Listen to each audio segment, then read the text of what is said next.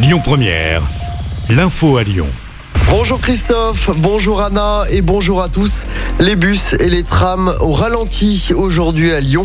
C'est à cause d'une nouvelle grève TCL.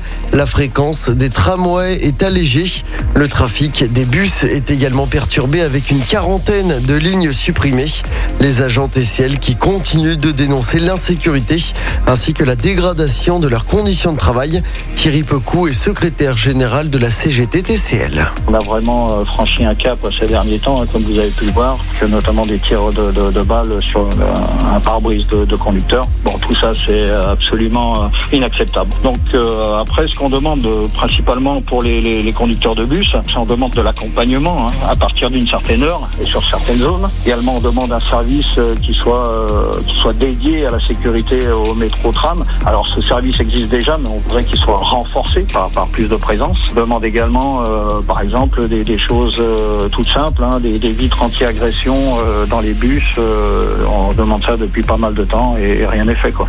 Et le détail de toutes les perturbations est à retrouver sur notre site internet lyonpremière.fr.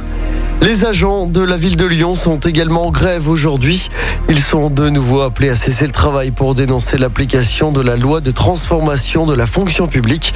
Une manifestation est prévue cet après-midi à 13h30 devant l'hôtel de ville.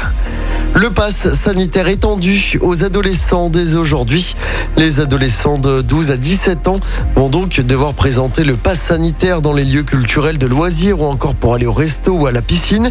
Par ailleurs, le gouvernement veut maintenir la possibilité d'avoir recours à ce pass jusqu'à l'été prochain. C'est en tout cas ce qu'a indiqué hier le porte-parole du gouvernement, Gabriel Attal.